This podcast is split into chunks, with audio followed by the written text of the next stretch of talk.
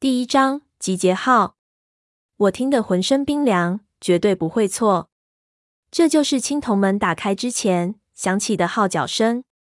当时的诡异经历，只有我和胖子亲眼看见，如今想起来也是历历在目。又听了几遍，就完全想了起来，确信无疑。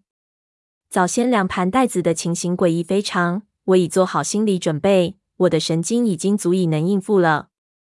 稍微定了定神。我就从毛骨悚然中摆脱了出来，心中不由长叹：有可能这卷带子是文景他们在长白山底青铜巨门的地方拍的，而且听声音，他们有可能在往那地下峡谷的尽头走，甚至这可能他们已经在青铜门之内了。凭借几句对话，我几乎就能想象当时的情形。这号角声响起，那些马脸的怪物肯定出现了。这录像带的人似乎非常忌讳这些东西，马上毕生隐蔽。而且听语气，他们应该遇到不止一回了。这又是一片线索的碎片。由此看来，我和胖子遇到的事情应该不是一个特例。那时候也绝对不会是我们的幻觉。不过，暂时这片碎片我还不知道应该往哪里拼。我继续听下去，号角声响了一段，便逐渐平息了下去。喇叭中全是水声，我期待着之后会发生什么，但是我发现此时播放器的条栏已经接近尾声了，后面似乎没多少内容了。我耐着心思听了下去，果不然，几分钟后袋子就结束了，屏幕上还是漆黑一片，什么都没有。确实如三叔说的，什么都看不出来。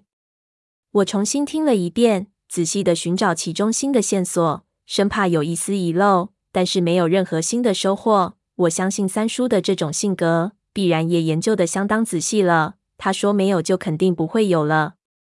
合下笔记本，我就头痛。看来从这录像带里想找什么线索是不太可能。想必文景寄这些袋子的时候，也没有想过看袋子的人会怎么样。这些内容也许不是主要的。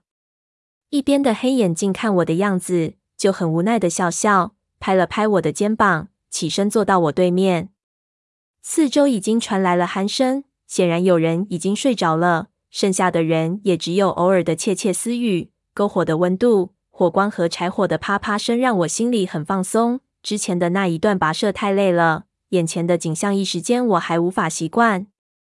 我本来也非常的困顿，然而给这录像带一搞就精神了，想逼自己休息一下，却发现脑子不受控制的胡思乱想。这时候，三叔满头污泥的走了回来，走过身上竟然带过一丝尿味，但是看脸上带着一丝异样，不知道刚才做了什么。他看我已经合上了电脑，就问我怎么样。我摇头说没头绪，确实是没头绪。光听声音可以配上任何的画面，这袋子对于了解事情其实基本没帮助。三叔早就料到，叹了口气也没说什么。我就问他怎么了。怎么搞成这样？他道：“有一个伙计发现了一些有趣的东西，指了指其中一个渠口。我一看，那里是他们选中用来撒尿的地方，难怪这么臭。三叔这德性，难道刚才竟然钻进去了？”三叔说：“那东西就在这渠口的下面，太脏了。”他指了指身上的污泥和苔藓，说着他就踢了几个睡着的人。让他们爬起来，准备绳子。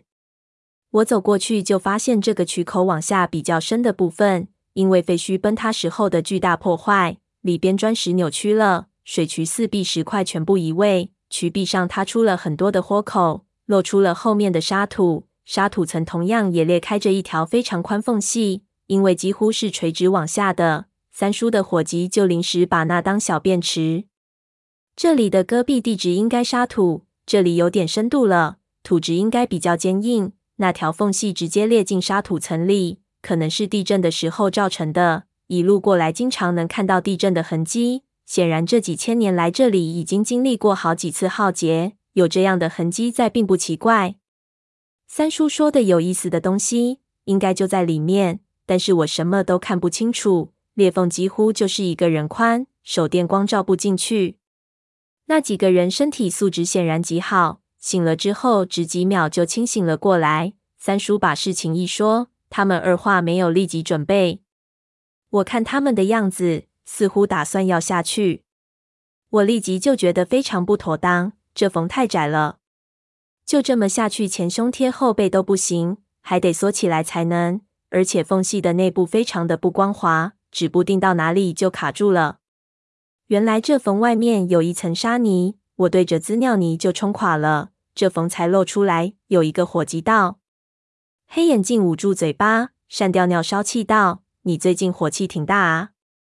这不折腾这么久了。”脑袋别着裤腰带上，也不知道能熬到什么时候。火气能不大吗？那伙计苦着脸。三叔盯着那缝隙就道：“入这行就别这么多废话，钱好赚还轮得到你？收拾收拾，帮我提着绳子，我和瞎子下去看看。”我立即拦住三叔道：“这种缝隙之中很可能会有蛇，那么狭窄的环境，遇到了蛇连逃也没办法逃。你干嘛这么急？”要么等到天亮。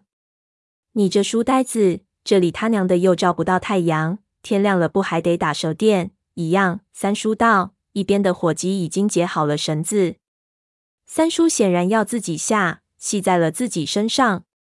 我越发感觉不妥当道，可以让伙计先下去探探。你一把老骨头，这时候逞什么能？三叔就很古怪的笑了，似乎很是无奈。先是拧开那种硫磺烟雾弹。往里面一扔，然后接过矿灯。你三叔我有分寸，下去马上就看一下，立即回来。接着一边的黑眼镜已经穿上了紧身服，他做三叔的侧应，拿着硫磺弹和三叔一根绳子而下。我在上面看着提心吊胆，这取景的口子并不狭窄，但是倾斜的角度很大。看着三叔和黑眼镜拉着绳子一点一点溜下去，进入黑暗。越来越远，我总感觉要出事情。然而显然我多虑了，那距离似乎比我想象的恶要近。才几分钟，他们已经到那个地方，缝隙就在边上。上面的人停止放绳子，这时候几个影子叠在一起，我们已经基本上看不清楚他们在干嘛了，只看到手电夜光晃动，划过石壁产生了的光影，让我恍如看到海底墓穴天道里的感觉。他们停顿了一会儿，黑眼镜就往上打了信号。看到信号，那几个拉绳子的伙计都愣了一下。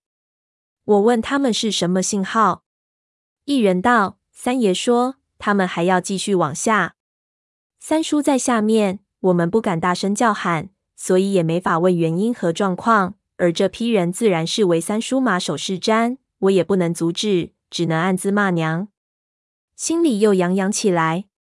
显然，三叔在下面有了新的进展，否则不可能做这么武断的决定。绳子继续往下，就看到他们并没有垂直，而是往沙土裂出的缝隙里爬了进去。两人进去的非常勉强，很快我们就看不到三叔的任何影子了，只看到有光从缝隙的最深处不时的闪出。连拉绳子的人都开始冒了冷汗，一边没睡着的人全围了过来，气氛自然而然凝重起来。在上面大概等待了有一个小时，三叔才从下面发来信号。上面的人都等得石化了，马上拉绳子。逐渐的黑眼镜被拉了上来，然而却不见我三叔。